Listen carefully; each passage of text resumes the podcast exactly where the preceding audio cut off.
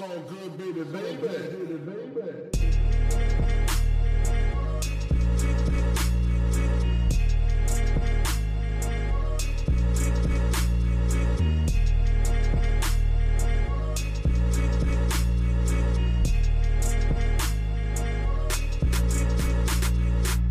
Hallo zusammen, mein Name ist Jan Wehn und ihr hört eine neue Folge vom All Good Podcast. In dieser Woche spreche ich mit Julian Brimmers und Benjamin Westermann. Die beiden haben zusammen einen Dokumentarfilm gemacht, der den Titel We Almost Lost Bochum trägt und sich mit der legendären Ruhrpott AG, besser bekannt auch als RAG, beschäftigt. Ein Film, der von der Band erzählt, von ihrem Zusammenfinden, von ersten Erfolgen, natürlich aber auch von den daraus resultierenden Angeboten der Major-Industrie, das schwierige zweite Album und die Konsequenzen daraus, davon, wie es danach für die gesamte Band weiterging und natürlich auch von dem tragischen, viel zu frühen Tod von Galla. Aber natürlich erzählt der Film auch von Hip-Hop Mitte und Ende der 90er Jahre in Deutschland, auch von Hip-Hop und Deutschrap Anfang der 2000er und im Jetzt. Und über all das habe ich mich mit Julian und Benjamin nicht unterhalten, denn ihr sollt ja schließlich alle noch diesen Film schauen. Stattdessen habe ich mit den beiden darüber gesprochen, wie man überhaupt auf die Idee kommt, so einen Film zu drehen. Wir sprechen über Filmförderung, über die Beschaffung von Archivmaterial, andere wichtige Musikdokumentationen und auch darüber, was die verbliebenen Mitglieder der Band eigentlich von der Idee gehalten haben, dass man einen Film über sie dreht. Wenn ihr Lust habt, die redaktionelle Arbeit von All Good oder den Podcast zu unterstützen, dann freuen wir uns sehr darüber. Wenn ihr das tun mögt, dann findet ihr die dazugehörigen Links unten in der Beschreibung. Jetzt aber erstmal viel Spaß mit der neuen Folge. Wie geht's euch denn so? den, den Umständen entsprechend äh, gut bis sehr gut. Es könnte alles schlimmer sein. Ich weiß ja nicht, wie sehr du das Ganze hier datieren willst auf ähm, Das können wir schon machen. Krise.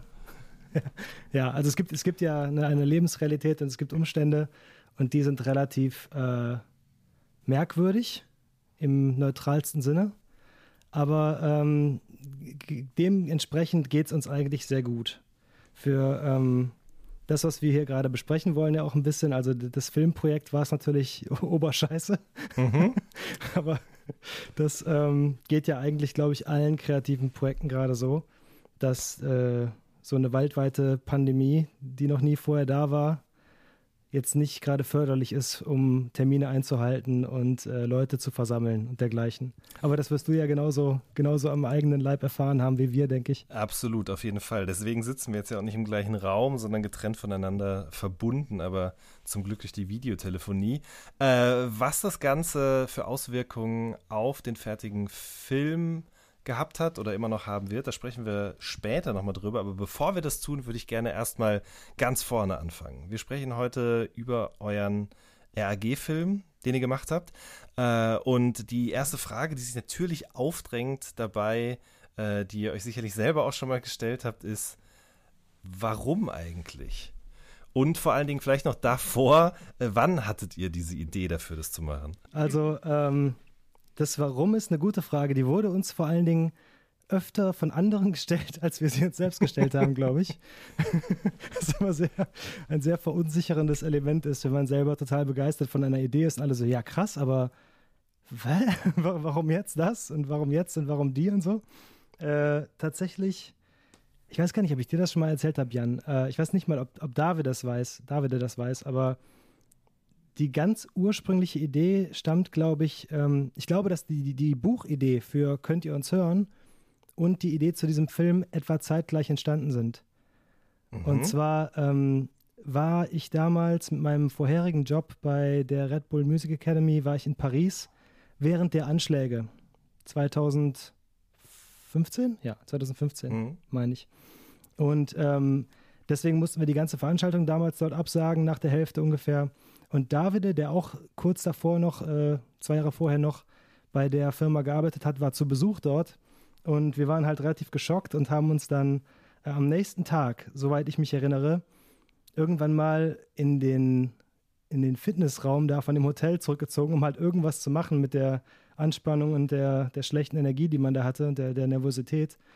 Und haben dann darüber gesprochen, dass man ja irgendwas mal machen müsste mit diesem ganzen angestauten Hip-Hop-Wissen. so Deutschrap-Wissen, was man eigentlich gar nicht mehr aktiv nutzt, schon seit längerem nicht mehr. Außer wenn jetzt David und ich mal was geschrieben haben für All Good zum Beispiel oder äh, ähnliche Seiten. Aber eigentlich hat man das ja schon, seit man nicht mehr für die Juice gearbeitet hat und so weiter, nicht mehr so häufig genutzt. Und ich weiß, dass damals David meinte, dass er auch schon mit dir mal gequatscht hätte, glaube ich, und dass man noch irgendwas machen müsste, vielleicht mal einen Podcast oder irgendwas, was in die Richtung geht, diese ganzen Geschichten mal zu sammeln. Und da habe ich ihm dann davon erzählt, dass ich auch schon mal drüber nachgedacht hatte, dass diese Story von RAG eigentlich für mich total die wichtige Deutschrap-Geschichte ist, die in dem Sinne nie erzählt wurde. Weil äh, da eben so viel drinsteckt, was diesen Zeitraum von 98, 99, 2000, also diese ganzen ersten wirklich kommerziellen Boomjahre des deutschen Hip-Hop, äh, zusammenfasst aber auf eine Art und Weise, die jetzt nicht glorifizierend ist. Also nicht im Sinne von, danach ging es voll ab und alle wurden Stars, sondern ne, da liegt eben eine gewisse, nicht nur eine Tragik, aber auch eine gewisse äh, ehrliche Geschichte drin darüber, was passiert, wenn du dich mit einer Band ähm, für viele Jahre dem Berufsmusikertum verschreibst und dann geht es voll ab und dann funktioniert es eben doch nicht so hundertprozentig, wie man es das so vorher zurechtgelegt hat. Das war so, so die Grundidee für, warum diese Story von RAG wichtig ist. Abgesehen davon, dass auch RAG, ich weiß nicht, wie du dazu stehst, aber ich glaube, als, als Junge aus dem Pott so wirst du ja auch nachvollziehen können, dass das eine sehr wichtige und äh, nachhaltige Band war zu der Zeit. Definitiv. Also für uns auf jeden Fall war das das so, ja. Genau. Und ähm, ja, von, von da aus, also diese Idee gab es dann schon länger. Ich weiß nicht, ob du dich daran erinnerst, aber ich hatte auch damals für äh, allgood.de eine Story schreiben wollen über Put a Needle to the Records, über das Label. Mhm. Da haben wir dann insgesamt, glaube ich, drei Teile draus machen müssen. Ich hatte mich zuerst mit Fast Forward von äh, STF, der damals ja, also Peter Srekovic, der, der ähm, ja, Chef des Labels war, mit dem zusammengesetzt und mit den STF-Jungs. Wir haben zu dritt gesprochen über die Zeit des Labels und äh, das war ein zweiteiliges Gespräch, weil es so viel zu erzählen gab. Und dann hatte sich Savage noch gemeldet. Mhm. Auch über dich kam das irgendwie, glaube ich. Ich glaube, er hat sogar gedacht, du hättest das Interview gemacht. Ja, so. ja, genau. Ja, und, und äh, dann hat er dann irgendwie dann über dich mich ausfindig gemacht und wollte auch noch seine Sicht der Dinge darstellen. Und dann war so, dann hat sich, glaube ich, auch noch Götz Gottschalk mal gemeldet. Und dann haben wir so aus Gag gesagt, wenn jetzt noch äh, vier Leute kommen, machen wir so ein Reklamheft daraus. Und äh, das ist dann irgendwie immer mehr eine Idee geworden, dass man eigentlich, wenn man das jetzt von dem großen Label-Ding auf eine einzige Band komprimieren würde, dass sich da super viel drin spiegeln könnte, was damals abgegangen ist in der Zeit im deutschen Hip-Hop. Nur wüssten wir nicht, wie wir das irgendwie aufdröseln sollen. In welcher Form? Ist das jetzt eine, ja, ein Pamphlet oder ein kleines Zine oder sowas? Und äh, ja, da kommt eigentlich dann eher Ben ins Spiel. Also, dass wir dann gesagt haben, wir könnten ja mal versuchen, was zu drehen, sozusagen. Ja, genau. Erzähl doch mal, wie, wie kamst du dann in das ganze Projekt mit rein und war es dann deine Idee zu sagen, ja, okay, wir machen dann Film draus? Und warum vor allen Dingen? Äh, nee, es war nicht meine Idee, daraus einen Film zu machen, sondern es war einfach so, dass wir, äh, wie so oft, äh, einfach zusammen gehangen haben, mhm. der Julian und ich, und äh, Julian eigentlich regelmäßig äh, Ideen pitcht äh, zu das und das könnte man doch mal machen, das und das wäre doch cool und so. und ähm, also ich kann mir noch genau daran erinnern, wir haben bei einem gemeinsamen Freund zu Hause gesessen und Julian meinte, ey, weißt du, was eigentlich mal eine, eine richtig gute Sache wäre? Die Geschichte von RG irgendwie zu erzählen. Und äh, ich komme halt aus dem Bewegtbildbereich, bin hauptberuflich äh, Editor, Cutter, also schneide hauptberuflich. Und genau, Julian äh, meinte, das wäre doch mal eine coole Idee, da einen Film draus zu machen. Oder ja, keinen Film, sondern da irgendwas zu machen. Beitrag oder irgendwas, genau. was Kurzes, was man halt mal machen kann, um jetzt nicht direkt wieder was abtippen zu müssen, genau. Genau, und ähm, mal die anderen arbeiten lassen. Der Gedanke äh, kommt nee, mir bekannt Pod vor, auf jeden Fall. Ich wollte gerade sagen, so, das ist ja auch die Podcast-Ausrede, ne? Warum? Richtig. äh, nee, aber das ähm, Interessante war, dass ich bei der Idee direkt gedacht habe, ja, das ist eine richtig, das ist eine sehr gute Idee. Also allein von, von der Geschichte, die man da vielleicht erzählen könnte, also als Julian das ein bisschen aufgedröselt hat, was da alles drinsteckt, weil ich bin zwar auch mit der Musik groß geworden und war Fan und alles, aber war dann nicht so deep drin wie, wie der Julian. Und ähm, darüber hinaus auch natürlich die Machbarkeit. Ne? Es gab, äh, weil Julian ja bei Melting Pot Music äh, gearbeitet hat und da auch zum Beispiel das Release von 90 von Afros vermeintlichem Comeback oder mhm. Teaser zum Comeback gearbeitet hatte und da der Kontakt war und ja eh in der ja, in der Hip-Hop-Szene da so ein bisschen vernetzt war, war es einfach auch die Machbarkeit, weil äh, sagen, ey, das wäre ein cooler Film, da gibt es eine Million Themen, wo man sagen kann, ey, das wäre ein cooler Film, aber äh, kann man das machen? Ist das möglich? Ne? Also kann man die Leute kontaktieren? Kann man das drehen? Kann man das schneiden und so? Und ich bin auch jetzt kein äh, Profi-Kameramann äh, bis dato gewesen und äh, genau, habe mich dann so ein bisschen in alles reingefuchst, was jetzt Kamera angeht, also vom Schnitt, genau, war mir das alles bewusst. Ja, und dann haben wir einfach gesagt, lass doch mal probieren, ähm, mit dem, mit Afro, mit Carsten, so ein Probeinterview zu machen. Würde das cool aussehen? Ist ist der bereit, darüber zu reden? Also käme da was bei rum? Quasi nur so für sich selber einen Pitch machen. Und weil wir jetzt da äh, auch in der Hinsicht jetzt, was so ein Dreh angeht, blutige Anfänger waren, haben wir uns gesagt, wir machen das erzählen das keinem, wir machen das nur für uns. und wenn wir da mega die Katastrophe veranstalten, hat, äh, hat keiner mitbekommen zum Glück. Nee, und äh, da gab es einen Auftritt von Carsten, das war ein Lackmann-Konzert, glaube ich, im Club Bahnhof Ehrenfeld in Köln. Genau, das war ein Lackmann-Konzert, genau. Genau, und dann haben wir am Abend dieses Konzertes äh, Lucky, also ein bisschen vom Auftritt gefilmt. Wir haben ein Interview mit ihm gemacht, äh, Backstage, was auch im Film gelandet ist. Und am nächsten Tag haben wir uns, und Carsten ist auch aufgetreten bei dem Konzert, ja. genau. Das haben wir ein bisschen äh, gecovert, kameratechnisch. Und am nächsten Tag haben wir uns mit Carsten getroffen und haben, glaube ich, ein anderthalbstündiges Interview gemacht, was zum ganz großen Teil auch im Film noch vorhanden ist, obwohl wir danach oft noch mit ihm gesprochen haben on cam. Mhm. Ja, und äh, da haben wir dann so kleine Teaser für uns selber geschnitten und dann haben wir so gemerkt, ah, okay, also es sieht cool aus, es fühlt sich cool an, vielleicht wird das was und dann haben wir erstmal ein Jahr nichts gemacht. Ja, das stimmt, genau. Wir haben eigentlich, äh, also locker ein Jahr lang haben wir gar nicht, ich glaube, wir haben dann sogar erstmal mit dem Gabriel, mit Mr. Wiz, dem DJ, ein Jahr später erst gesprochen oder so. Ja, genau. also es war wirklich, ähm, einfach mal so eine Idee, was man damit machen könnte. Gab es ganz grob, aber dass es jetzt wirklich ein Film wird oder so, das haben wir auf keinen Fall gedacht. Zumindest nicht in, in Spielfilmlänge. Ähm, hm. Das ähm, war auch für uns überraschend noch einmal einen Schritt zurück, nämlich an den Punkt, an dem ihr oder du, Julian, eben festgestellt habt, dass das eine Geschichte ist. Also ich meine, man kann im Grunde kann man über jede Band eine Dokumentation drehen und erzählt mal, wie die zusammengekommen sind und was die so für Musik gemacht haben, befragt die Einzelnen übereinander, über ihre Vita, ihre Diskografie und so weiter und so fort. Aber das ist dann oft auch mehr ein Porträt als eine wirkliche Geschichte so. Und ich glaube, in dem Moment, in dem ich RG gehört habe oder dann auch das zweite Album gehört habe und das vielleicht nicht mehr so gut fand wie das erste, ist mir noch gar nicht bewusst gewesen, was das eigentlich bedeutet sozusagen im Kontext, im geschichtlichen, genauso wie irgendwie auch in einem szenischen für das ganze Genre. Ähm, wann kam da die Erkenntnis, dass das irgendwie mehr sein könnte und dass das vielleicht sogar Gegenstand für so einen Film sein könnte? Ja, Interessant. Also für mich, äh, das hat sich auch ganz krass entwickelt, während wir damit angefangen haben. Aber wenn wir nicht, also erstmal, es gab grundlegendes Interesse an ähm, den Geschichten aus dieser Zeit, glaube ich. Das habe ich halt ganz krass gemerkt durch den All Good-Artikel über Puttanidel, mhm. äh, wo wirklich viele Leute, auch bekannte Leute, sich darauf gemeldet haben. Ähm, man darf halt nicht vergessen, dass diese Zeit die letzte war vor der kompletten Digitalisierung. Ne? Also die äh, Jahrtausendwende, da hatte noch nicht jeder unbedingt eine E-Mail-Adresse und nicht jeder hatte schon alle Interviews und alle äh, Geschichten über Bands ins Internet geschrieben. Mhm. Nur deswegen hat sich auch jemand wie Savage, glaube ich, gemeldet, um nochmal klarzustellen, wie er dazu denkt, weil es gab dazu noch gar nicht so viel, aber super viele offene Fragen. Und ich glaube, das war schon mal wichtig, also, dass ich wusste, es gibt irgendwie ein Interesse an ähm, den, den Blindspots dieser Zeit, dass man die mal so ein bisschen erzählt. Ähm, dann gab es für mich so ein paar verschiedene Aufhänger, wo ich gemerkt habe, hier liegt gerade in der Story mehr drin ähm, und auch mehr über die deutsche Rap-Szene und über die, wie eine Musikkultur und wie eine Musikindustrie überhaupt funktioniert, als jetzt ein reines Bandporträt hergeben würde.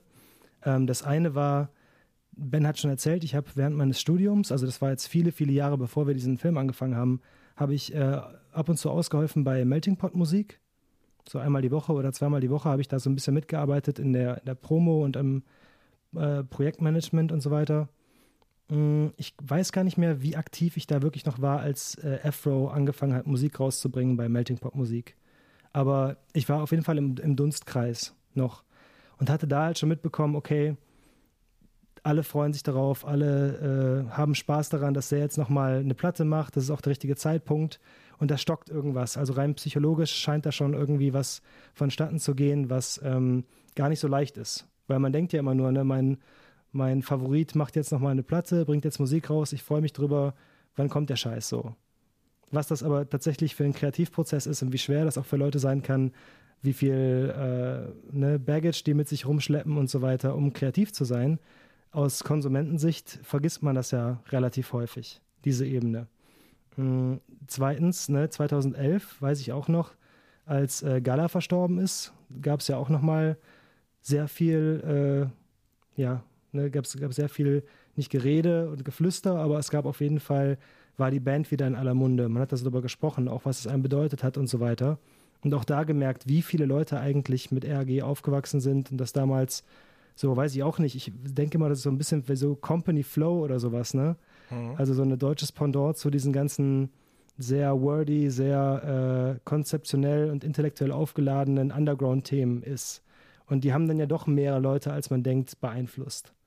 Ähm, und so gab es über die Jahre immer wieder Anlaufpunkte, wo ich gemerkt habe, es gibt krasses Interesse daran.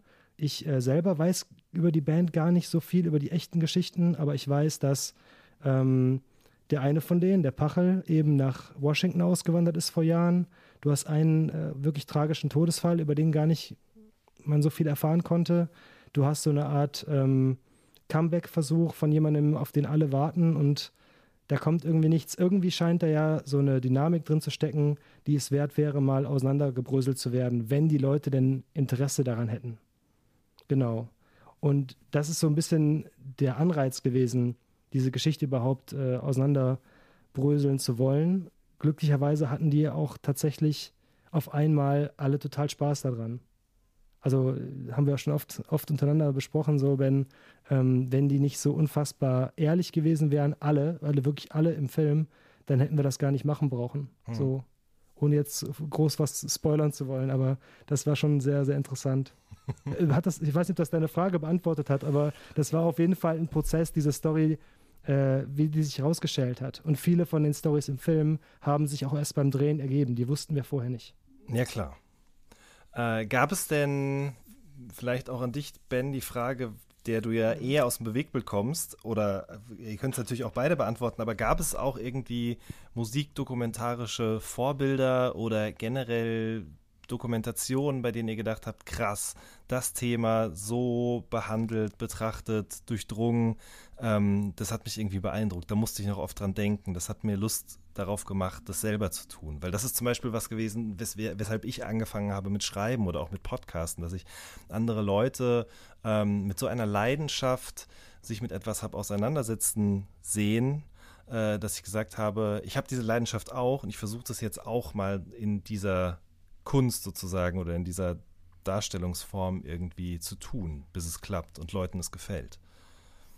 Mhm. Also du meinst jetzt, ob, ob wir quasi so dachten, äh, sowas bräuchte man auch mal auf Deutsch quasi. Mm, Also in Ja, genau. Also ob es irgendwelche Filme, Dokumentationen gab, wo, wo du gesagt hast, so, das finde ich krass, das will ich auch mal machen. Aber halt eben mit einem Film oder mit einem Thema auf Deutsch, ja. Ja, also generell war, glaube ich, unser, unser äh, großer Gedanke mal, Hauptsache mal einen eigenen Film machen. das wäre cool. ähm, genau, aber wir haben quasi so für unseren eigenen Pitch, ne, oder ne, als wir das alles mal dann aufgeschrieben haben und konzeptionalisiert haben und sowas, äh, gibt es dann natürlich äh, Vorbilder, die, glaube ich, jeder kennt, äh, wo es so eine Underdog-Geschichte drin steckt, äh, also Musikdokus, ne, wo eine Underdog-Geschichte drin steckt äh, wo eine Band oder ein Musiker viele Leute beeinflusst hat und aber von diesem Ruhm jetzt, sage ich mal, finanziell zumindest nichts hatte, zum Mhm. Beispiel. Aber irgendwie noch immer rezitiert wird. Da gibt es natürlich den, den Film Anvil über diese zwei Brüder, die äh, die Metalband Anvil gemacht haben und Guns N' Roses, Metallica und alle, die man so kennt, sagen, ey, das war die Band so. Wegen denen haben wir angefangen quasi. Und als wir mit denen auf Tour gegangen sind, das war der Hammer. Aber die kennt kein Mensch, außer vielleicht der Metal-Nerd. so. Mhm.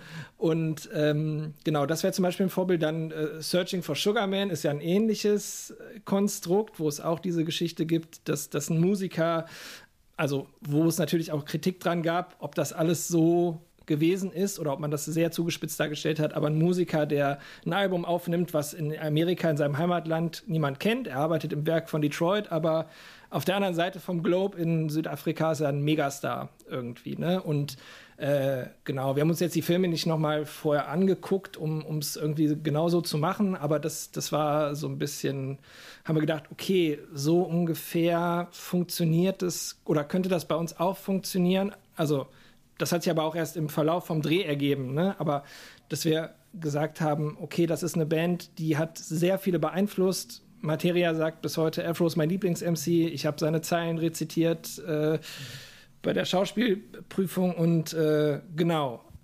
Und so jemand sagt, dass, dass diese Musik, die 20 Jahre alt ist, äh, älter als 20 Jahre ist, äh, hat ihn geprägt, ne? aber ja, in der breiten Masse kennt man jetzt natürlich RG nicht. Ne? Hm. So. Ich, ich, muss dazu sagen, dass ich glaube, diese ähm, Vergleiche, die haben wir tatsächlich uns auch erst so aus dem Ärmel gezaubert, als wir einen Pitch schreiben mussten für die Filmförderung. überlegt, was denn so unsere, unser Verkaufsargument sein könnte, weil die werden wahrscheinlich die Band nicht kennen die da sitzen. Mhm. Äh, da haben wir dann tatsächlich so auf die Kacke gehauen und gesagt, das wird äh, das Anvil äh, oder A Band Called Death. Das war auch noch so eine Band, äh, diese, die erste schwarze große Punkband. Ne? Gibt es auch eine sehr schöne Doku drüber mhm. Äh, für die deutsche Rap-Szene der 90er. Weil wir halt irgendwie großspurig da was behaupten wollten. Ähm, bei dem Filmfestival, wo wir den Film gezeigt haben, letztes Jahr im Oktober, wurde er tatsächlich auch ohne unser Zutun mit diesen Filmen verglichen. Das war dann sehr schön. Hm. Äh, da hat sich quasi die, die eigene Großspurigkeit hat sich in die echt in die Realität übertragen. das, war, das war sehr schön. Also wir würden uns niemals mit diesen Filmen vergleichen, aber es gab zumindest rein narrativ äh, die Überlegungen. Und was äh, ganz interessant für mich immer war, kennst du die ähm, Tribe Called Quest Doku, Jan? Nein, leider nicht. Heißt, äh, Beats, Beats Rhymes in Life von äh, Michael Rappaport. Mhm. Sehr, äh, ja, schwieriger Typ irgendwie. Also so ein New Yorker Großmaul, der immer im Hip-Hop-Dunstkreis irgendwie unterwegs war und auch sehr lustig ist, aber auch schwierig. Und die, die Doku ist auch echt schwierig. Also die ist teilweise, würde ich sagen, ein bisschen voyeuristisch und ein bisschen sehr parteiergreifend. Mm, und deswegen war die jetzt kein Vorbild, aber ich habe mir die letztens nochmal angeschaut und es ist so, dass ich glaube, in unserem Film und in dem Film wird sogar auf die Minute gleich werden Tränen vergossen im Film. Und also wirklich so, wenn man das uns negativ auslegen wollen würde, könnte man da sagen, das wäre so, okay, die haben versucht, den, den Tribe-Film irgendwie nachzustellen. Mhm. Das war aber nicht bewusst. Lustiger Fun-Fact ist aber, dass unser Kinoverleih, den wir jetzt gefunden haben, in Deutschland auch die Tribe-Doku gemacht hat. Also wir können die zumindest jetzt da ins Regal neben die Tribe-Doku stellen. Verstehe. Okay, dann lass uns da später nochmal drüber sprechen. Ähm, bevor wir jetzt an die eigentlichen Arbeiten gehen, vielleicht auch nochmal für die Leute, die uns jetzt hier gerade zuhören, die Frage, woher überhaupt diese Leidenschaft für solche Sachen äh, bei euch rührt. Also Julian, bei dir weiß ich es natürlich als Musikjournalist, äh, der du nun mal bist. Ähm, ist das klar, dass du so eine Affinität hast, würde ich jetzt mal behaupten, zu dazu, eben solche Dinge auch zu durchdringen unterhalb der Oberfläche. Äh, ben, du hast gerade gesagt, du kommst eben aus dem Bewegtbild. Also vielleicht nochmal eben so ein bisschen so ein, so ein Background-Check, was ihr bisher so gemacht habt und was dann dazu geführt hat, dass ihr jetzt diesen Film gemacht habt. Ja. Also, äh, ich, ne, kann, wenn ich anfangen kann, aber unsere Geschichte ist eh eigentlich parallel, weil ähm, also lange bevor wir irgendwas gemacht haben, haben wir halt schon abgehangen. Wir sind auf die gleiche Schule gegangen, haben irgendwann uns kennengelernt im DKP-Kurs. Ja, Weil ich zum Glück sitzen geblieben bin, sonst gäbe es diesen Film wahrscheinlich nicht. Stimmt, genau, genau. Ben ist damals mit einer Clique von Leuten, die immer alle rauchend äh, in den Pausen zusammenstanden, sind so fünf Leute oder sitzen geblieben. Die kamen dann alle bei uns in, in die Schule, in die Klasse rein. Und dann haben wir uns im Deutsch-Kunst-Politik-Kurs kennengelernt ja. und haben, äh, ja, also, ne, ich glaube, Ben kommt so vom Skaten, ich eher vom Basketballplatz. Ganz klassische äh, 90er, 2000er äh, Hip-Hop-Bekanntschaften. Und ähm, ja, zusammen hier in, in, Köln gewohnt und so. Also es war wirklich der Wunsch, quasi mal ein Projekt zusammen zu machen, weil wir haben ja beide irgendwie unsere Outlets. Ich als Musikjournalist bin äh, im Filmbereich und dann war ich so, komm, den ganzen Tag müssen wir irgendwelche Projekte für andere Leute machen. Lass uns doch mal eins zusammen irgendwie angehen. Und äh, das, das war so ein bisschen die Idee dahinter. Ähm, dann haben wir, also ne, bei mir ist es halt so, dass ich während des Studiums dann in Köln schon immer geschrieben habe. Ähm, du und ich, wir haben ja auch für die gleiche Juice-Generation ungefähr geschrieben. Mhm. Ähm, dann, ja, also als Musikjournalist gearbeitet, ähm, von ja, der freien Schreibertätigkeit. Ich habe nebenher noch, wie gesagt, angefangen für Musiklabels zu arbeiten. Erst bei Melting Pot Musik in Köln. Dann war ich eine Zeit in England, habe in, in Brighton bei True Thoughts, ein, ein Independent-Label, dort gearbeitet. Äh, und da dann viele Jahre Redakteur bei der Red Bull Music Academy, also bei der Agentur dahinter, bei Yada Star. Genau. Und da während dieser Zeit äh, haben halt, habe ich halt viel an solchen Sachen gearbeitet, an äh, Stories in allen möglichen Medien, also als sowohl Bewegtbild als auch Radio, als auch Text und so weiter. Und genau daher kommt dann so das Interesse daran, auch mal was Eigenes, glaube ich, zu machen. Mhm. Wie, bei, wie bei den meisten, die halt beruflich mit sowas zu tun haben. Ne? Noch, äh, zu deinem, zu deinem Filmemacher-Werdegang was sagen? Ja, äh, genau. Ähm, genau, und während Julian äh, in Köln äh, geschrieben und gearbeitet hat bei Melting Pot und Co., habe ich, weil wir haben in derselben WG gewohnt, äh, im Zimmer nebenan äh, Musik gemacht. Äh, damals relativ schlecht gealterte Justice Bites, möchte ich, Justice Coverband. genau. äh, gemacht, genau. Ähm, auch ein paar Sachen released, unter anderem dann später auch bei Melting Pot, also Musik gemacht, aber äh, eine sehr gute Footwork-Platte namens uh, The Healthiest Man in Chicago. Möchte ich, möchte ich pluggen. Ja, vielen Dank. nee, und ähm, genau, wie wir das wissen, ist aber mit Amateurmusik relativ schlecht Geld zu verdienen. Und da ich immer nur so Alibi studiert habe, musste ich irgendwann äh, der Realität ins Auge blicken, dass ich ja Geld brauche. Ähm und habe dann äh, ein Praktikum bekommen bei der äh, Late-Night-Sendung TV Total. Genau. Und daraus ist ein Job geworden. Dann habe ich das Studium sein lassen und habe da quasi von der Pike auf gelernt zu schneiden, mehrere Jahre und bin jetzt auch schon wieder mehrere Jahre selbstständig. Also mache das seit ungefähr zehn Jahren insgesamt. Genau, und schneide alles Mögliche und genau die Leidenschaft, selber was zu machen, war, wie Julian sagt, weil man ständig für andere Leute arbeitet, um Geld zu verdienen, was ja auch schön und gut ist. Aber was eigenes machen, wo einem keiner reinredet, wo man selber bestimmen kann, Ästhetik und Tempo und Soundtrack und genau, das ist einfach so ein, so ein Wunsch, etwas zu kreieren, der ist, glaube ich, bei uns beiden schon immer irgendwie da gewesen. Ne? Und der hat das Ganze ja auch massiv erschwert, weil wir gesagt haben, wir machen was zusammen, ohne uns irgendwen noch mit reinzuholen, der da eine Meinung zu haben kann, also auch jetzt finanziell nicht. Mhm. Ähm, was super war, weil es war die perfekte Entscheidung. Ich kann nur jedem raten, mit seinen besten Freunden ein Projekt zu starten und zu versuchen, das so weit wie möglich äh, schon zu kreieren, bevor man das irgendwem verscheuert. Äh, aber das macht es auf jeden Fall nicht leichter. Ja. Bei hoch, hochbudgetierten Dingen wie äh, Film oder was auch immer man, man vorhat, ne? Ja, ich glaube halt, also mh, mm, dieses selber machen, selber was erschaffen, wo man keinen Auftraggeber hat oder eine Idee verwirklichen, die man selber hat, das ist äh, das Schwierigste und das Schönste gleichzeitig auf eine gewisse Art. Also ich glaube, man, man würde sich nie so sehr dahinter klemmen, wenn man das nicht wirklich mit allem, was man hat, irgendwie möchte und realisieren will. Ähm, deswegen tatsächlich auch die Frage, als ihr dann angefangen habt, äh, dahin gefahren seid, ähm, Afro interviewt habt und Lackmann interviewt habt, das zusammengeschnitten habt, um mal zu schauen, so wie, wie fühlt sich das an, funktioniert das und so weiter und so fort. Das ist ja alles quasi, da seid ihr in Vorkasse gegangen, ganz dumm gesagt. Ne? In, in eurer Freizeit habt ihr das gemacht. Ja, in, Vor in Vorkasse in jeder Hinsicht, ne? Also Zeit, äh, finanziell und mhm. nervlich. Also das ist halt schon merkwürdig, wenn man so into the void produziert, wenn man mhm. so gar nicht weiß, was damit passieren kann.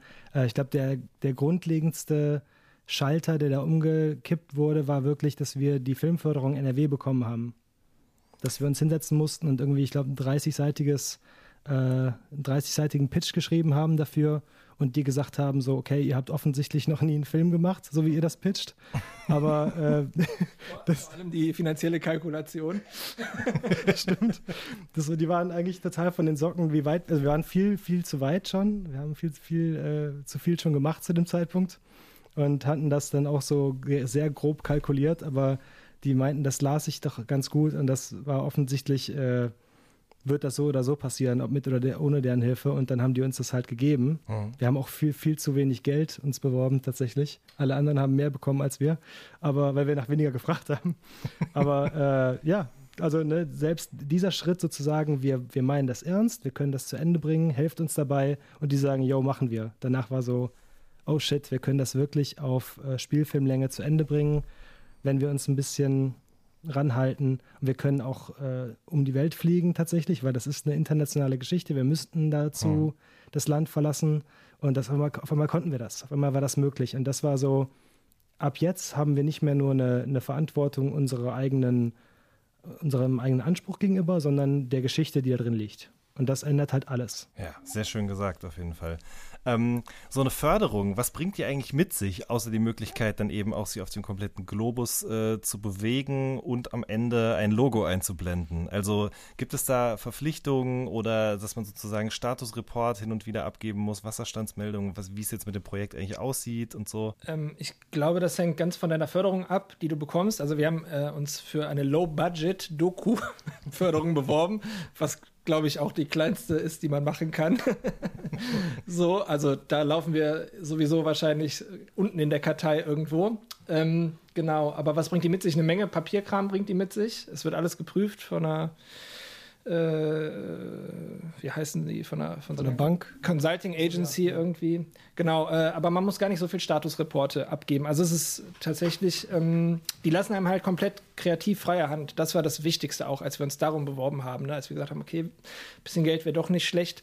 Äh, und es gibt diese Förderung und auch eine, eine äh, gemeinsame Freundin von uns, die Simone Schlosser, uns dazu auch motiviert hat, weil sie meinte, ey, also die viel, viel über Film und so schreibt und meinte, Leute, das Geld gibt es, holt euch das. Ne? Mhm. So, und äh, das uns dann auch ein bisschen motiviert hat, das zu machen. Und ähm, ich glaube, das Einzige, was noch äh, jetzt quasi nach der Produktion im Raum steht, ist, dass der Film ins Kino muss.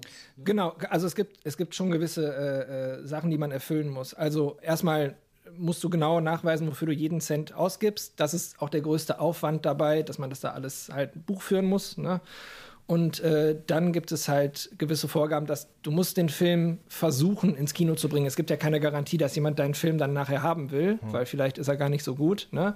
Aber du musst nachweisen, dass du es versucht hast, ihn ins Kino zu bringen. Und dann, wenn er ins Kino kommt, darfst du, gibt es so gewisse Abstände. Es, erst nach sechs Monaten darf eine DVD erscheinen. Dann erst zwölf Monate später könnte er im Fernsehen laufen. Solche Sachen. Daran muss man sich halten. Und äh, weil wir uns ja bei der Film- und Medienstiftung NRW, also für unser Bundesland beworben haben, haben, äh, äh, muss man auch einen, einen Großteil der Drehs in NRW haben. Also man muss nachweisen, dass es viel in NRW gedreht. Also ich kann jetzt nicht das Geld aus NRW holen und dann alles im Saarland drehen. Was da billiger ist. Also ich, ich, weiß nicht, welche Crew es da gäbe, aber äh, die man dokumentieren könnte. Gen Genetik vielleicht. Genetik? Ja, Jan, sind Genetik aus dem Saarland? Die sind aus Saarbrücken, ja. Ja, richtig. Oh, Saarbrücken auch ganz wichtiger Moment im Film. Ja, Saarbrücken ist ein ganz wichtiger Moment im Film. Einer der großen Comedy-Momente im Film von Pachel ist, äh, hat mit Saarbrücken zu tun. Ja. ja. Nee, aber man muss äh, halt dann in NRW auch drehen und halt das Equipment leihen zum Beispiel. Also, das ist jetzt nicht so, dass dass da jetzt irgendwie einer mit der Peitsche steht und dich dazu zwingt, aber ne, es ist so, es steht geschrieben und das sollte man auch einhalten. Aber alles in allem ist es äh, unglaublich, dass es so tolle kulturelle Fördermittel gibt, weil wir haben ja keine Gegenleistung vorher erbracht oder so. Wir haben nur gesagt, guck mal, wir haben diese Idee, klar, wir sind in Vorkasse gegangen, haben schon Sachen gedreht, aber dass, dass die uns jetzt auch, weil es ist unser erstes Projekt in dem Rahmen, ne, uns das dann gegeben haben, ist also ganz toll. Das ist sehr gefreut auch. Auf jeden Fall. So, wir waren vorhin stehen geblieben dabei, dass ihr eben so ein Dummy gebaut habt, wobei das klingt so ein bisschen despektierlich, aber ihr habt auf jeden Fall äh, basierend auf Interviews so angefangen, ein bisschen was zu schneiden und dann das Ganze aber erstmal liegen gelassen. Äh, motivierend war dann aber, dass die Bandmitglieder, die Verbliebenen, auch Lust darauf hatten. Das würde mich nämlich dann interessieren. Also ihr seid dann, Carsten wusste davon schon, die anderen beiden noch nicht oder vielleicht durch ihn schon. Also wie seid ihr mit dieser Idee oder auch mit diesem Vorhaben dann an die Band herangetreten? Und wie war die Reaktion darauf? Also Bock hatte keiner. Also Wirklich? nee, kein bisschen. Also ähm, ich glaube, das ist auch ein großer Gewinn von dem Film, dass diese Story, ich glaube, die reden da gar nicht so viel drüber untereinander. Und jetzt nicht nur die Band, sondern das ganze Umfeld da. Ne, da sind viele äh, Dinge, die vielleicht auch ein bisschen traumatisch sind und wie das so ist mit langen Beziehungen zwischen Menschen, dass man da einfach Sachen gar nicht anspricht, wenn man sich sieht und so. Und äh, da bin ich erstmal auf ziemlich verschlossene Türen gestoßen. Also ich weiß, dass ich ganz am Anfang den Gabriel, den Mr. Wiss getroffen hatte und meinte, hey, ähm, hier Puttanidel-Artikel und so, hast du doch gesehen, wie wär's denn mal die RAG-Story? Der so, boah, ich habe überhaupt keine Lust, über die Vergangenheit zu reden. Das ist ja Krass. so, das ist ja so nervig. Ähm, dann habe ich mit Pachel mal irgendwann geskypt in Washington so mitten in der Nacht hat er mich dann irgendwie da zurückgerufen und meinte so, ja, ich kann mich hier auch selber abfilmen, ne? Also ich kann euch dann was schicken und der hat halt irgendwie gedacht, das wäre so ein, so ein Schülerprojekt oder sowas. ähm, und mit Carsten habe ich mich dann tatsächlich einmal zusammengesetzt in der Bar, hier in der Elektra Bar in Köln und ihm dann so, äh, dann ist so, glaube ich, die, die Motivation und das Verständnis für das Projekt ist so mit jedem Kölsch gestiegen. Mhm. Und ähm, davon ausgehend hat er dann auch mit den Jungs nochmal gesprochen und wir haben dann nochmal alle geredet. Äh, dann haben Ben und ich uns irgendwann mal mit dem Gabriel getroffen, mit dem DJ und dann, da war klar, okay, der hat auch Bock und die verstehen es alle, was wir da vorhaben. Nämlich auch, dass es ein unabhängiges Projekt über die Band wird. Ne? Und nicht jetzt, hey, cool, wir produzieren mit euch für eure Reunion-Box die DVD oder sowas, sondern wir machen hier eine unabhängige journalistische Arbeit über euch das haben die dann auch, glaube ich, alle cool gefunden, dass sowas passiert. Hm. Also den, das, was du erzählst, kann ich auf jeden Fall ein Stück weit nachempfinden äh, im Hinblick auf könnt ihr uns hören. Mhm. Mhm. Tatsächlich, sagen wir mal so, diese ältere Garde äh, oder Leute, die eben eher in den 90ern oder frühen 2000er Musik gemacht haben, waren ganz oft auch erstmal skeptisch. Ähm, aus ja, woran liegt das? Weil die einfach nicht so viel geredet haben oder weil die einfach nicht so nicht so damit mit, mit jedem Detail in der Öffentlichkeit gewesen sind damals? Oder ich habe mich das echt gefragt, auch bei eurem Buch, muss ich sagen. Mm, ich glaube, es sind verschiedene Dinge, die da zusammenkommen. Also zum einen ähm, war deutscher Rap zu dem Zeitpunkt, glaube ich, noch an einem ganz anderen Punkt. Also äh, dieses, dieses Geheimbundartige, worum es ja im Buch auch irgendwie geht, dass beschützt werden muss vor dem bösen Mainstream, vor den Major-Labels und so weiter und so fort. Das hat Leute irgendwie äh, verschworener gemacht, zusammengeschweißt. Ist immer so mein Eindruck gewesen. Und das bedeutet eben auch, dass man so unter sich bleibt, wie die Fußballmannschaft, bevor das Spiel losgeht, alle im Kreis, äh, Arme über die Schultern gelegt und so weiter. Ähm, das andere ist, glaube ich, äh, dass die Leute auch aus einer Generation stammen, die weniger selbstverständlich im Umgang mit der öffentlichen Äußerung einfach sind. Ja? Also heute hat ja ganz platt gesagt, jeder ein Smartphone, wo er einen Instagram-Account aufmachen kann und dann sich selber filmt. Alleine dieser, dieser Prozess des, okay, ich filme mich hier selber und rede in die Welt hinaus, macht, glaube ich, ganz viel mit Leuten, wenn man das von Anfang an irgendwie tut. Also ich glaube, ein Capital Bra wird sich die Frage halt nie stellen, ob ich jetzt das mache oder nicht. Ähm, und ja, zumal das ja auch wirklich, das ist ja nicht nur eine Generationsfrage, das ist ja auch eine Altersfrage. Genau. Das sind ja wirklich ja. Leute mit äh, Mitte 40, Anfang 50 in unserem Fall sogar, ähm, mit dem man da spricht, die sich auch fragen, warum kommt jetzt jemand, den ich in meinem Leben zweimal irgendwo gesehen habe bei einer Veranstaltung und fragt, ob ich in seinem Leben rumwühlen kann. Also völlig absurd eigentlich, ne? Ja, klar. Und dann kommt natürlich auch noch dieses, dass in diesem Leben halt eben mitunter auch nicht so schöne Dinge passiert sind. Aus Freunden werden Feinde oder man hat einfach eben einfach persönlich zu knabbern damit, wie man sich damit auseinandersetzt. All diese Dinge spielen, glaube ich, irgendwie zusammen und die wenigsten fühlen sich dann wirklich so gebauchpinselt. Und wenn sie es tun, dann äh, fängt man, merkt man auch schnell in Gesprächen, dass Leute dann Dinge verklären oder ähm, was auch immer, ne? Also deswegen, also kann ich das, ich kann das, ich habe genau das Gleiche irgendwie erlebt, als ich Interviews fürs Buch angefragt habe. Ähm, ich finde eh, dass so ein bisschen eine Parallele ist zwischen dem, ähm, ist, ihr habt ja eine Oral History zusammengeschrieben und bei uns, wir mussten das ja auch zusammenschneiden. Also wir mussten die Story ja auch destillieren aus all diesen verschiedenen äh, Perspektiven.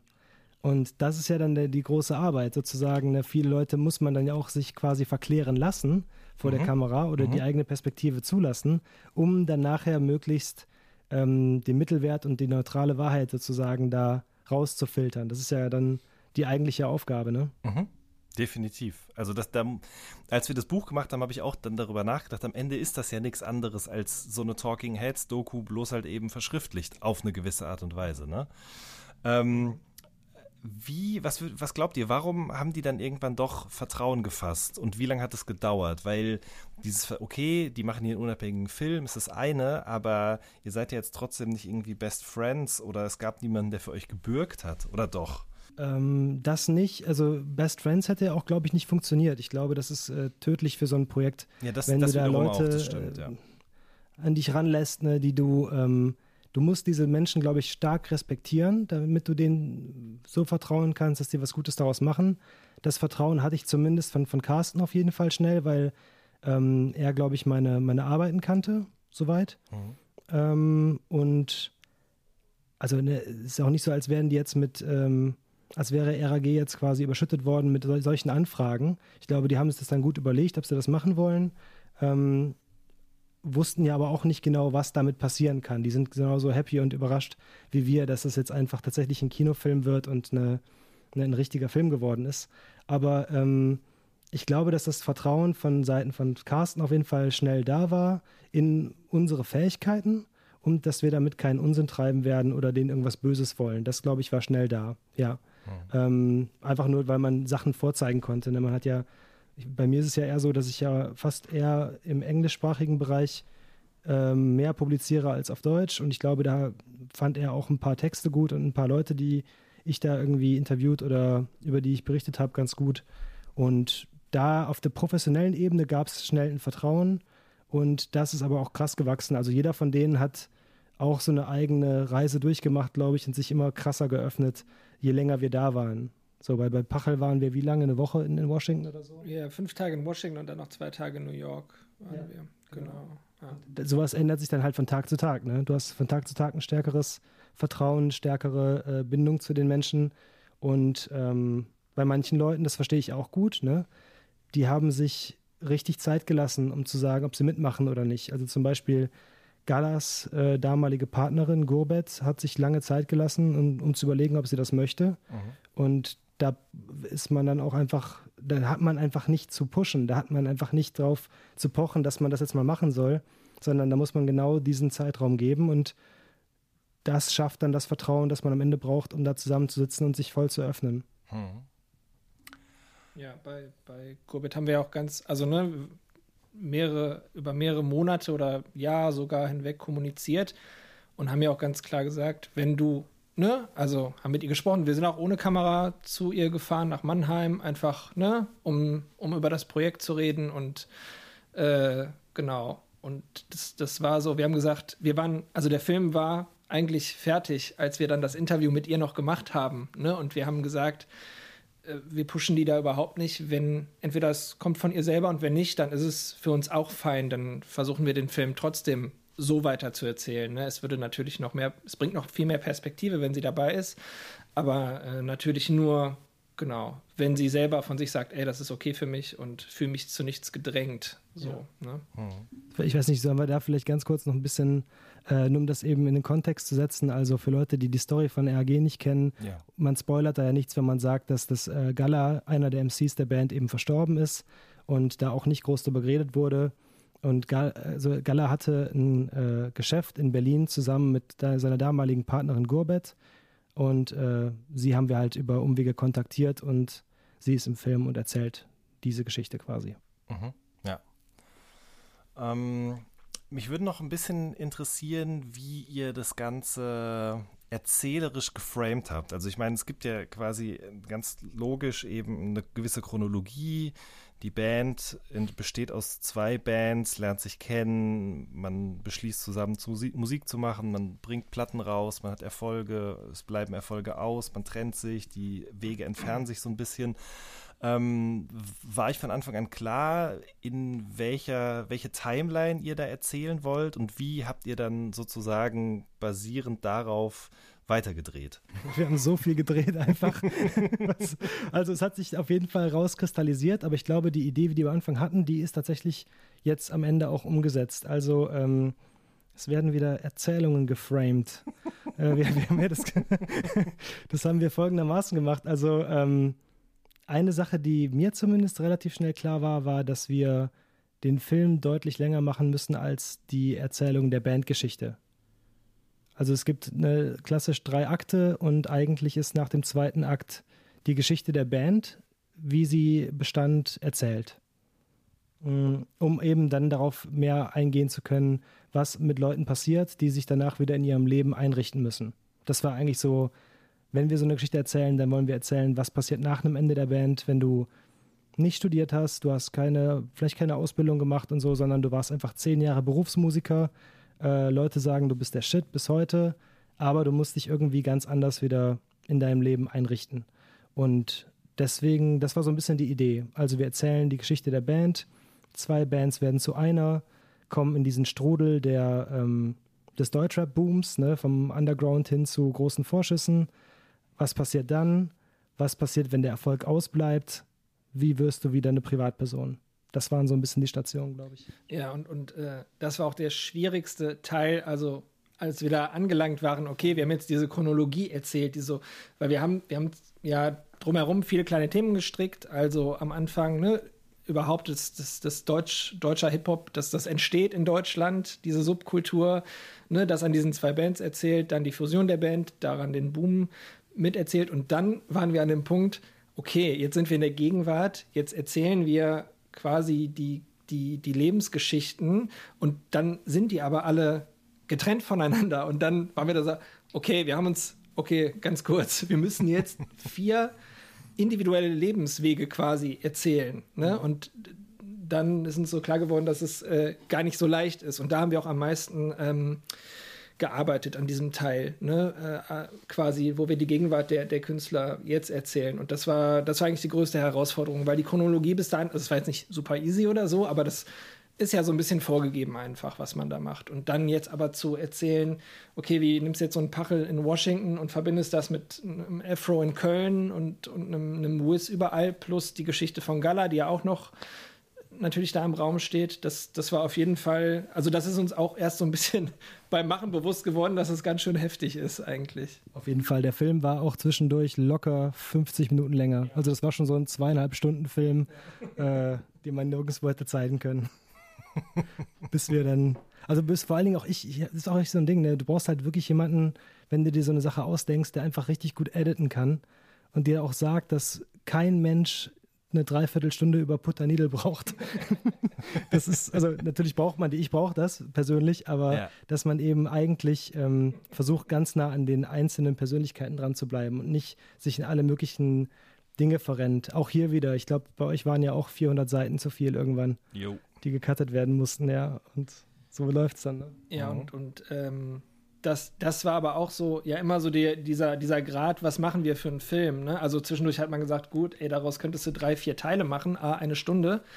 Wäre super schöne episodische Nummer. Mhm. aber äh, wir wollen ja einen Film machen. Ne? Und das war immer so der Grad von, also wie, nerdig ist es für die, für die Hip-Hop-Nerds, also die halt wirklich, ne, auch, ich meine, die Leute, die wir wahrscheinlich hauptsächlich damit ansprechen, sind die Leute, die damit groß geworden sind und so, ne? Ähm, erstmal. Und wir wollten aber trotzdem eine Geschichte erzählen, die man auch unabhängig quasi von der ganzen Subkultur nachvollziehen kann. Mhm.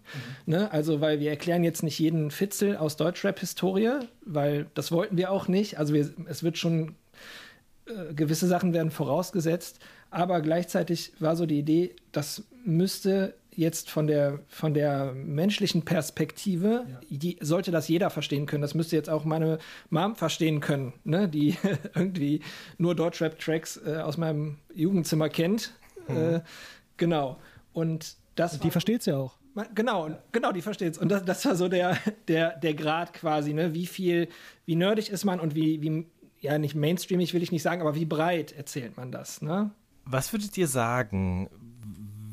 Sehr war den Bandmitgliedern, mit denen ihr da jetzt noch gesprochen habt, den äh, Verbliebenen, ihr Standing bewusst, das sie damals in der deutschen Rap-Szene gehabt haben? War das, ähm, hat, haben die es eher runtergespielt oder ist da auch eine gewisse Form von, naja, eitel klingt auch schon wieder so ein bisschen zu viel des Guten, aber ich glaube, ihr wisst, was ich meine. Also waren sie sich dessen bewusst, wie sie damals in der Szene von Fans, aber genauso auch Kollegen irgendwie wahrgenommen worden sind oder bis heute wahrgenommen werden? Naja, also wir hatten ja ein großes Geschenk von der Band quasi, nämlich dass die zum 20-jährigen Jubiläum von Untertage nochmal eine Tour gemacht haben, eine kleine. Also jetzt äh, Pachel, äh, Gabriel und Afro. Und ähm, da haben die, glaube ich, selber auch nochmal gemerkt, ui, jetzt, wo kommen die ganzen Leute her? Also es waren so ausverkaufte Hallen, die die jetzt gar nicht so ähm, auf dem Schirm hatten, dass die die voll machen würden, glaube ich. Und gleichzeitig kam dann über das Filmprojekt auch immer wieder so Bestätigung, dass äh, Leute einfach was zu sagen haben, wo die sich gar nicht getraut hätten, vielleicht die selber zu fragen oder das vermessen gefunden hätten. Und nee, also die sind tatsächlich, glaube ich, sehr happy damit, was Leute über sie sagen. Ja, glaube ich auch. Und das war aber, also diese Tour ne, ist ja unabhängig vom Film äh, entstanden. Wir haben ja, wie gesagt, 2016 den ersten Dreh gemacht, dann 2017, 18 haben wir so richtig reingehauen mit Drehen. Und äh, genau, wann war die Tour? War die 18. 18, ne? Ja, genau. Also ähm, äh, vielleicht, wenn jetzt Leute auf dich zukommen und sagen, ey, wir wollen einen Film über eure Band machen, vielleicht denkt man dann auch noch mal drüber nach, so, ja, hm, krass, warum denn über uns so, ne? Also bei denen hat, glaube ich, auch noch mal durch das, dass wir mit denen einen Film gedreht haben, dass wir die besucht haben, mit denen gesprochen haben, mit denen ja, rumgefahren sind und so, äh, da setzt natürlich auch noch mal so ein Prozess ein, wo man vielleicht das noch mal so ein bisschen Revue passieren lässt, ne? Aber äh, da gibt es auch eine Szene von, von Pachel, die ist aber rausgeflogen, äh, aus Timinggründen, wo er sagt, dass, dass äh, wenn er mit, äh, mit Leuten äh, früher, also aus der Szene gesagt hat, was, was die größten Alben sind und er mir gesagt hat, ja, hier Fenster zum Hof, ne, äh, ist, ist das größte Album und ähm, was hat er noch gesagt? blauer Samt, glaube ich. er Blauer Samt, genau, und dann, Fnicker. genau, und dann hätten Leute mal gesagt, nee, nee, ihr. Und das wäre dann ihm immer so, ah, wirklich? ne? So gar nicht so richtig bewusst gewesen. Ja. Das ist ja auch immer krass, wenn man, wenn man irgendwas macht, dann ist man da ja so im Klein-Klein die ganze Zeit gefangen, dass man da gar nicht so richtig mitkriegt, ähm, welchen Impact das haben könnte. Ich glaube, die denken sich auch, hey, unter Tage war halt total der Flickenteppich und ähm, zusammengestückelt, aber es wirkt für alle so aus einem Guss irgendwie. Äh, während das zweite Album, da haben sie sich dann alle zusammengesetzt und Mühe gegeben und das war dann viel zu zerfasert oder komplex für viele. Und da ist man halt gar nicht so Herr über die andere, über die Wahrnehmung der anderen Leute so, ne? Im Umkehrschluss kommen ja auch viele Leute im Film vor, die genau das tun, wozu die Band vielleicht nicht imstande ist oder was sie selber gar nicht so gesehen hat. Äh, weiß ich nicht. Die Stieber Twins, Curse, STF, äh, wer ist noch dabei? Jan Delay. Also auf jeden Fall eigentlich alles, was Rang und Namen hat und zu der Zeit zeitgleich mit dieser Band eben irgendwie hochgekommen ist, ähm, lässt ein bisschen vom Stapel oder erzählt einfach, was sie an, den, an der Band äh, an der Lyrik der Band oder generell an dem Vibe der Musik irgendwie fasziniert hat. Ähm, was war so euer Eindruck? Also war das wirklich so durchgehend Lob, Begeisterung, ähm, Bewunderung irgendwie ein Stück weit auch, die diesen Eindruck, den ihr von der Band gehabt habt, vorher nochmal bestätigt hat? Würde ich schon sagen. Also es war jetzt, ähm, es war sehr cool zu sehen, wer alles Bock hatte. Ne? Wir hätten sicherlich auch gerne ein, zwei Stimmen gehabt, die gesagt hätten, äh, das hat kein Mensch gehört hier in, in München oder so. Sch- schöne, sch- schöne, schöne Grüße an, äh, an Jans Co-Autor. Genau. Davide hat es mal gemeint. Ähm, völlig zu Recht. Also es wäre sicherlich auch mal cool gewesen, weil wir haben natürlich jetzt schon viele Leute, die sagen, wow, das war für uns voll der Shit. Ähm, uns war bei der Auswahl der Leute, mit denen wir reden wollten, vor allen Dingen wichtig, dass das Leute sind, die ähm, einen ähnlichen Zeitraum mitbekommen haben oder auch eine deutlich, also jemand wie Kurt, also der Retro-Gott, Mhm. äh, ist deutlich jünger natürlich als die Band, aber der ist damit groß geworden und hat auch nachher Tracks mit, äh, mit, mit Carsten gemacht. Ja. Zum Beispiel haben wir MC René und äh, den Retro-Gott zusammen haben wir interviewt, weil die beiden halt Freunde sind und hier in, in Köln unterwegs sind zusammen. Aber eben auch der, einer der ersten und einer der letzten Feature-Partner von Afro sind tatsächlich. Also MC René hat einen der ganz frühen Tracks mit äh, Carsten gemacht, mit Afro. Tatsächlich. Äh, Retro ja. God hat, ja, ja, hat nachher mit ihm Features gemacht, so gegen, also später in seiner Karriere. Und ähm, das war irgendwie interessant. Natürlich hätte man, also diese, diese Lobhudelei, die hätte man sogar noch viel größer machen können, auch im Schnitt und so weiter. Ähm, wir waren eher davon überrascht, wie ehrlich dann alle gesagt haben, was sie von anderen künstlerischen Auswüchsen der Band gehalten haben oder auch wie schade sie es fanden, dass nichts mehr kam oder also da hat wirklich keiner hinterm Berg gehalten. Wir mussten auch vieles rauswerfen. Es gibt ja auch zum Beispiel, es gab ja auch mal einen Diss von Savage gegen Pachel. Äh, den haben wir eigentlich mit allen thematisiert, aber das ist aus Zeitgründen leider rausgefallen. Vielleicht dann für die DVD oder so interessant. Ähm, also sowohl im Positiven wie im Negativen haben äh, eigentlich alle sehr klar und sehr deutlich ihre Meinung zu allem gesagt. So, ob es jetzt dramatisch war oder ob es äh, ja, die waren der Shit war, da hat irgendwie keiner hinterm Berg gehalten. Wir haben wirklich viele Leute, die auch Ja gesagt haben zu einem Interview, am Ende gar nicht mehr mit reinnehmen können, die wir dann gar nicht mehr drehen konnten aus Zeitgründen und so. Das war sehr schade. Aber ähm, ja, das ist schon ein wirklich großes Abbild von, von Deutschrap zu der Zeit und später, wo der Einfluss irgendwie spürbar war. Äh, viel, also es gibt ja eine Bildebene, die ist total klar, nämlich die der Interviews mit den Protagonisten, mit der Band, mit Leuten, die über die Band sprechen. Ähm, natürlich gibt es auch Musikvideos und so weiter und so fort. Nichtsdestotrotz natürlich auch sehr, sehr viele Archivaufnahmen, auch Aufnahmen der Band selbst. Äh, mich würde da natürlich auch interessieren, wie seid ihr da an die Recherche gegangen oder auf wen konntet ihr da irgendwie zählen, um sozusagen auch Bewegtbild oder eben auch Fotos aus den Archiven zu bekommen? Ähm, ja, also was, was jetzt das eigene Bandarchiv angeht, ähm, da hatten wir tatsächlich erstmal lange eigentlich relativ wenig, was, Mhm. was Videos angeht.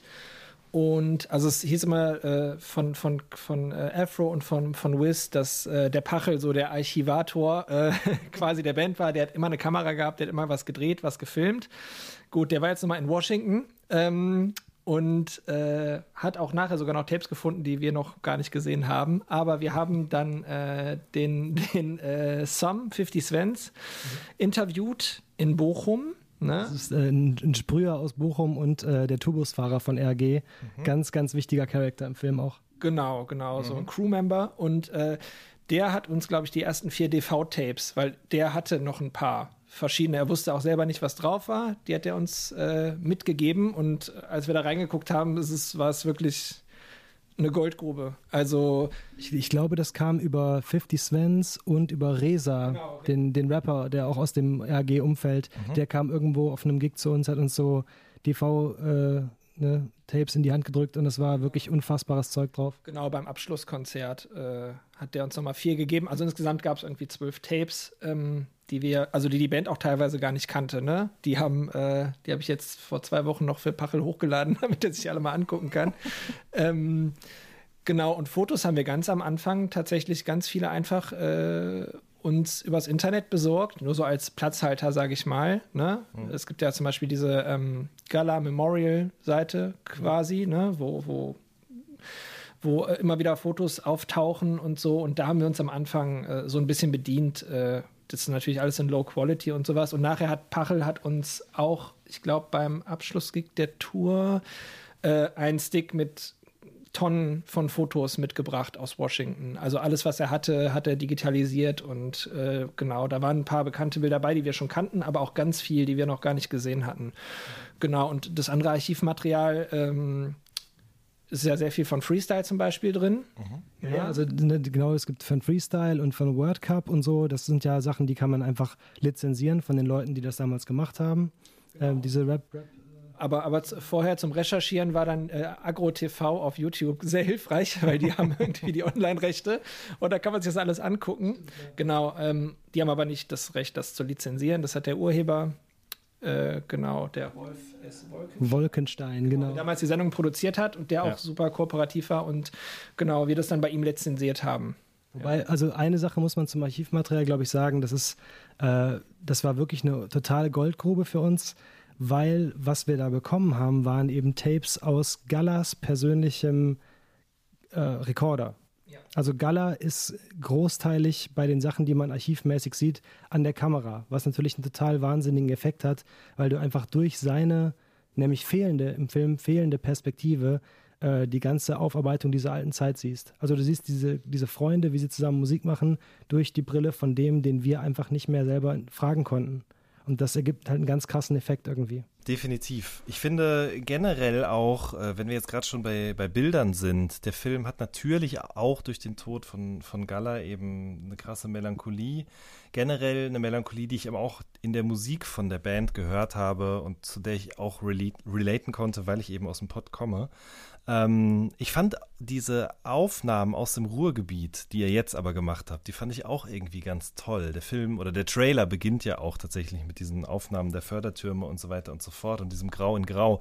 Da würde mich mal interessieren, wie sind diese Bilder entstanden? Also äh, Low-Budget-Kino vom Allerfeinsten. äh, wir sind Einfach ins Auto, Kamera an und losgefahren, oder wie?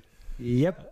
Tatsächlich. Also ähm, ganz am Anfang, also viele der Bilder sind, also wir haben, es gibt ja zum Beispiel auch äh, diese untersichtigen Bilder, die sind nachher äh, auf einem professionelleren Level tatsächlich entstanden. Da hat uns noch Kollege und Freund Peter Schüttemeier, der uns auch immer ganz viel unterstützt hat mit Equipment und Ratschlägen, ähm, äh, geholfen, diese tollen Aufnahmen zu machen. Aber zum Beispiel die, äh, die im Trailer sind, die sind sehr früh entstanden, weil wir einfach ja Bilder brauchten, die jetzt nicht aus irgendeinem Stock-Footage sein sollten oder sowas, wo noch so ein Wasserzeichen drin ist.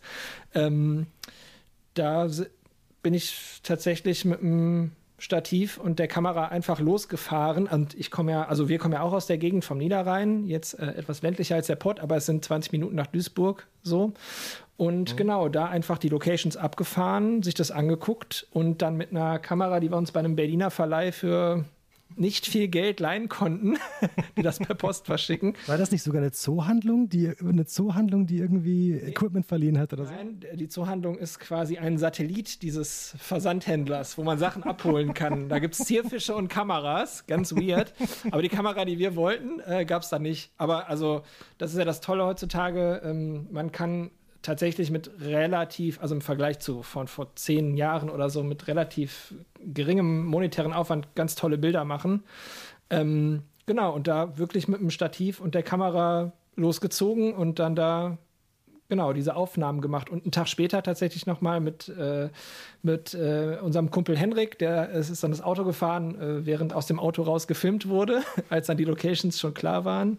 Genau, das war so ganz, ja, sehr guerillamäßig. Äh, es gab jetzt auch keine Lizenzen oder was, äh, keine Drehgenehmigung oder sowas. Ne?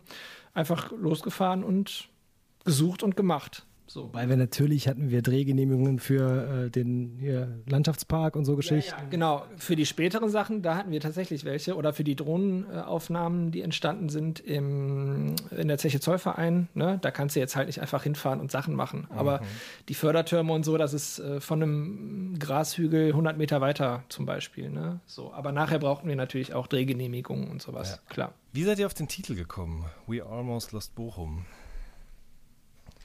Das war ein, ein ganz schlechter interner Gag für lange Zeit. Ähm, also es gibt einen, einen Song, den ich sehr mag, der heißt We Almost Lost Detroit von äh, Gil Scott Heron und Brian Jackson. Und da geht es eigentlich um was ganz anderes. Da geht es um ein, äh, ein fast apokalyptisches Unglück, wo ähm, irgendwann, ich weiß gar nicht, in den 60ern, 70ern oder so, ist äh, mal ein Atomkraftwerk nahe Detroit fast in die Luft gegangen. Und da geht eigentlich der Song drum. Ähm, aber das hat sich irgendwie so angeboten. Das war halt so ein Gag zwischen uns beiden. Das, es geht ja viel um Verlust und um, um Träume, die irgendwie sich äh, in Luft auflösen und so weiter. Wir nennen das dann We Almost Lost Bochum, weil es ja auch der billigste Trick ist, äh, irgendwie den, den Namen einer Stadt irgendwo einzu, einzubinden und zu hoffen, dass es dann so immer wieder da gezeigt wird. Und ähm, dann natürlich war der Trick noch easier, als wir versucht haben, von der Filmstiftung NRW Geld zu bekommen. Dachten wir auch, oh, wenn wir Bochum mit in den Titel reinschreiben, in den Projektnamen, dann finden die das super. Und außerdem war das so ein Stolper-Element. Ne? Das ist halt so ein bisschen albern, der Titel. Und man fragt sich sofort, was soll das? So ein bisschen wie so Samba in Mettmann oder so. Spitzenfilm übrigens. Mhm. Spitzenfilm. Und ähm, aber gleichzeitig hat es halt, die eigentliche Referenz ist halt super cool. Also Mhm. das war wirklich so, das hier ist ein Musikfilm, das, die Referenz ist eigentlich sehr nerdy und sehr schön. Und dann hatte ich halt einen Moment, wo ich in Berlin 2018 war für die Arbeit und da habe ich dann einen Tag verbracht mit Brian Jackson, der den Song eben geschrieben hat. Und habe dem dann auf doof mal so unser Logo gezeigt und so und der war halt so, boah, das bedeutet mir voll viel. So, oh shit. dann, dann ist es jetzt damit entschieden. Ja. Ja, und, und weil es natürlich dann noch die Parallele gibt äh, zum Pod zu Detroit, ne? Äh, so vom Status, dass es einmal eine großartige Industriegegend war, die dann aber wegen Strukturwandel und allem, äh, genau, an, so einen Abstieg durchmachen musste, ne? Und sich ja auch wieder gefangen hat an den meisten Orten. Ähm, plus, ich glaube auch We Almost Lost Detroit gilt doch so als ein Proto-Hip-Hop-Track, oder nicht? Oder? ist halt ein- eine Milliarde Mal gesampelt worden, auf jeden Fall. Und das ist halt natürlich äh, auch eine, eine Ebene, die irgendwie mit reinspielt. Äh, es gibt auch einen Track zum Beispiel mit Elzai und ich glaube Frank and Dank mit Afro. Ähm, der heißt The Cities und da sagt er sogar, der Ruhrport sei das deutsche Detroit, Michigan. So. Und also es gibt auf jeden Fall, ne, irgendwie kann man sich das, wenn man möchte, auf jeden Fall zurechtbiegen. Genau, aber, aber darüber hinaus, äh, genau, dass, dass dieser Gag es jetzt quasi zum offiziellen Projekt, äh, zum offiziellen Filmtitel geschafft hat, ist natürlich auch, dass man, wie du sagtest, darüber stolpert, weil man sich, glaube ich, fragt, was soll denn das? Ne? Also, We Almost Lost Bochum. So, und da hast du ja schon mal dann schon ein bisschen Interesse vielleicht geweckt, dass man sich fragt, hä? und das ist ja schon mal ein guter Moment äh, oder ein guter Effekt, so wenn man Leuten sagen will, hier, guck mal. Ne? Ja. Genau. Definitiv. Also mir gefällt der total gut. Ich finde den gar nicht irgendwie zum Schmunzeln, sondern für, ich glaube, in meiner Schreibschule, durch die ich gegangen bin, macht es durchaus sehr großen Sinn, etwas derart zu bauen, sage ich mal. Mega, danke. Das passt aber auch wirklich zu, zu wie wir Sachen angehen. Also, dass man erst die, die Nerdiness und die, die äh, dass man darauf hofft, dass Leute, die so in the know sind, das verstehen, dass das immer wichtiger ist, als eine Mhm, Grundverständnis herzustellen, ist, ist glaube ich, das passt irgendwie zu dem, wie wir solche Sachen angehen. Und jetzt ist ein äh, Kinofilm draus geworden, ja. Also ähm, vielleicht könnt ihr noch mal kurz äh, zum Abschluss erzählen. Also der Film ist fertig geworden ähm, und dann würde mich natürlich erstmal noch interessieren, bevor wir jetzt über das genaue Prozedere sprechen, äh, wie war das überhaupt bei der Band? Waren die zwischendurch schon mal neugierig? Gab es dann irgendwie ein Screening, bei dem sie es dann mit euch zusammen geguckt haben? Haben die immer mal wieder so ein Work in Progress mitbekommen? Wie war das? Wie lief das ab? Das ist ein bisschen unterschiedlich äh, von Bandmitglied zu Bandmitglied, weil die es auch anders haben wollten. Also zum Beispiel, mh, ja, das ist halt eine rein, rein psychologisch total schwierige Situation, nicht schwierig, aber eine sehr anspruchsvolle Situation, weil andere Leute haben andere Verhält anderes Verhältnis zu ihrer eigenen Geschichte. Und zum Beispiel gibt es Momente im Film, wo ich mir gedacht, von jedem eigentlich, von jedem der Protagonisten, Momente im Film, wo ich dachte, das wird jetzt mal eben vielleicht unangenehm oder das wird vielleicht gar nicht so leicht, das zu gucken. Und ähm, was wir gemacht haben, ist, wir haben die eigentlich immer auf dem Laufenden gehalten über den Prozess, so, aber niemand hat jetzt groß was gesehen, bis der Cut, wie wir ihn mochten, stand. Und ähm, dann sind wir mit, mit dem Edit sind wir dann hergegangen und haben mit Afro zusammen den Film geschaut einmal. Äh, Gabriel und Pachel haben einfach den Link bekommen, alle haben den am gleichen Tag bekommen und dann haben wir gehofft, dass irgendwie nicht, nicht alles uns um die Ohren fliegt, sozusagen. Weil, wie gesagt, die hatten ja auch an sich, die hatten darauf keinen großen Einfluss, ne? Äh, abgesehen davon, dass sie super mitgeholfen haben und uns da total vertraut haben. Das war halt das, das Coole daran. Und ähm, tatsächlich waren die Momente, von denen wir dachten, hoi, hoffentlich geht das klar, überhaupt nie, standen nie zur Disposition. Ähm, das Einzige, was, es gab eine Anmerkung von Gabriel und Carsten, die total Sinn gemacht hat, nämlich, dass man in unserem Cut die beiden nicht zusammen gesehen hat und die halt durchaus ein schönes Verhältnis hier in, in, ne, haben und äh, ein kreatives Verhältnis und alles ist super. Und äh, wir hatten aber schon Material von den Zweien. Und dann haben wir nochmal einen Dreh zusammen gemacht und haben nochmal mehr Material von den Zweien auch genommen. Und auf einmal hat man gar keinen Eindruck mehr geweckt, der negativ wäre. Das war halt viel bereichernder, sozusagen, deren Feedback zu bekommen, als ne, solche Ängste hat man ja. Man hat ja so Ängste, dass man denkt, hoffentlich äh, kommen die damit klar und wollen jetzt nicht irgendwie Streit anfangen oder so mit uns, sondern es war einfach total das, das, das gute Feedback eigentlich, was dann im Endeffekt dabei rauskam. Ja, oh, genau. Und wie du sagtest, das Feedback von, von, von Gabriel und Carsten hat voll Sinn gemacht. Der Nachdreh hat voll Sinn gemacht. Wie es jetzt im Film auch gelandet ist, hat sehr viel Sinn gemacht. Äh, bei Pachel war es so, dass er, glaube ich, nach dem ersten Interview äh, gesagt hat, ihr macht das, schickt mir den Film, wenn er fertig ist. Also quasi so das schon abgenommen hatte. Genau, und, und ja, dieser Moment, den das dann zu zeigen und nicht zu wissen, ah, wie kommt es jetzt an, ne? Ähm, ja, da kann man irgendwie, glaube ich, sagen, dass dieser ganze Prozess, also vom Drehen, bis man sich das dann angeschaut hat und so, das war alles äh, eine, ist ja auch eine gemeinsame Erfahrung. Also die Band, die Protagonisten zu uns als, als Regisseuren irgendwie, ne, da man lernt es ja kennen, man wächst zusammen, man hat ja auch eine bestimmte Beziehung dann. Das war auch ganz interessant und schön auch. Also halt auch dieses Vertrauen, dass, dass die uns quasi in uns gelegt haben, dass wir das auch erfüllen konnten. Und gleichzeitig die Distanz zu halten. Also zu sagen, so wir müssen also aufpassen, dass wir uns nicht von irgendwelchen äh, Freundschaftlichkeiten hier leiten lassen, sondern gucken, dass wir da einen distanzierten Blick drauf haben und auch eben nicht jetzt sagen, so jede Woche schicken wir euch jetzt so Material zum Abnehmen. Das gab es halt nicht. Ne? Also das hätte auch, das hätte ja gar nicht, so kann man nicht arbeiten. Äh, Und das war auch nicht die Idee der die Aufgabe sozusagen. Deswegen, das war, das war ein sehr intensiver Prozess auf jeden Fall. Ist es immer noch. Ja. Und, und sehr positiv, ja. Schön. So, Film fertig und wie ging es dann weiter? Äh, Film haben wir fertig gemacht, weil wir äh, uns in ein äh, durchaus renommiertes ähm, Filmfestival reingesneakt hatten mit einem sehr unfertigen Film und dann haben wir den schnell fertig gemacht und graden lassen und Post-Production und alles. Das war im Oktober letzten Jahres bei den Hofer Filmtagen, mh, da in, äh, was ist das, Frankenland? Frank, Frank, Ja, in, in Bayern, in Franken, in Bayern. Ja. Bayern, ja. Und das war super. Und da haben wir den Film halt zum ersten Mal gezeigt. Ähm, danach sind äh, Leute auf uns zugekommen, also sowohl Verleiher als auch äh, das Goethe-Institut zum Beispiel, mit dem wir jetzt zusammenarbeiten, die den Film lizenziert haben für Screenings in ihren weltweiten äh, Instituten, was super sein wird, sicherlich. Äh, natürlich auch gerade etwas on hold, natürlich, wegen der ganzen Geschichte hier, aber also wegen dem globalen Zusammenhang. Ähm, aber äh, genau, wir haben dann einen Filmverleih gefunden, mit dem wir zusammenarbeiten wollten. Das ist äh, Mind Jazz hier aus Köln-Ehrenfeld, äh, die unter anderem, wie gesagt, auch die Tribe-Doku gemacht haben. Ähm, sind wir sehr happy mit. Und dann war die Idee, wir bringen den jetzt, also wir melden uns einfach gar nicht für ein paar Wochen bei den Leuten. Wir haben ja auch einen Newsletter und so und wir kriegen halt die ganze Zeit Nachfragen nach dem Film. Also wirklich viele. Das rührt uns wirklich sehr. Mm, Wir könnten, konnten das bisher aber nicht wirklich bedienen und äh, haben jetzt gesagt, okay, wir machen das so. Wir haben noch ein Filmfestival in Köln am 24.04., also in drei Tagen, wäre eigentlich Premiere in Nordrhein-Westfalen. Und äh, das fällt jetzt natürlich aus. Wir können also nicht äh, im Mai schon, wie geplant, bundesweit und in Österreich, Schweiz ins Kino gehen, sondern was wir jetzt machen, ist, ähm, wir kündigen den Film an.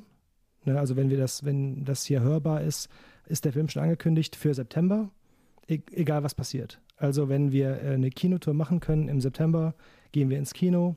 Wenn nicht, dann werden wir per Stream den Leuten das zugänglich machen ähm, und werden dann die Kinotour dann machen, wenn sie wieder möglich ist. Also egal was passiert, ab September machen wir den Film zugänglich für alle, die den gern sehen wollen würden. Das war so die Idee. Und wir wollen vorher noch in ein paar Autokinos, weil die sind ja offen und da kann man dann ja auch kiffen im Auto. wer wer Ganz da genau. Interesse daran hat. Zielgruppenorientiert gedacht. ähm, genau. Und äh, also weiß ich gar nicht, ob das wahrscheinlich sogar nicht erlaubt ist, aber kann man sicherlich. vapen. Don't do drugs. Genau, genau, auch nicht im Autokino. Und äh, aber das ist jetzt gerade die Idee. Also wir, wir kündigen den Film jetzt an. Er kommt auf jeden Fall im September in irgendeiner Form. Und äh, ja, da, da stehen wir gerade. Sehr gut. Wenn ihr die Chance habt, diesen Film zu schauen, dann tut es auf jeden Fall. Ich kann ihn euch wärmstens ans Herz legen. Es ist ein ganz, ganz tolles Zeitdokument, aber auch eine schöne und schlimme Geschichte, die Julian und Ben da wirklich ganz, ganz toll mit schönen Bildern und vor allen Dingen auch mit tollen Interviews eingefangen haben. Ihr Lieben, das war eine neue Folge vom All Good Podcast. Wir hören uns in der nächsten Folge. Macht's gut. Tschüss. Tschüss. Ciao, ciao.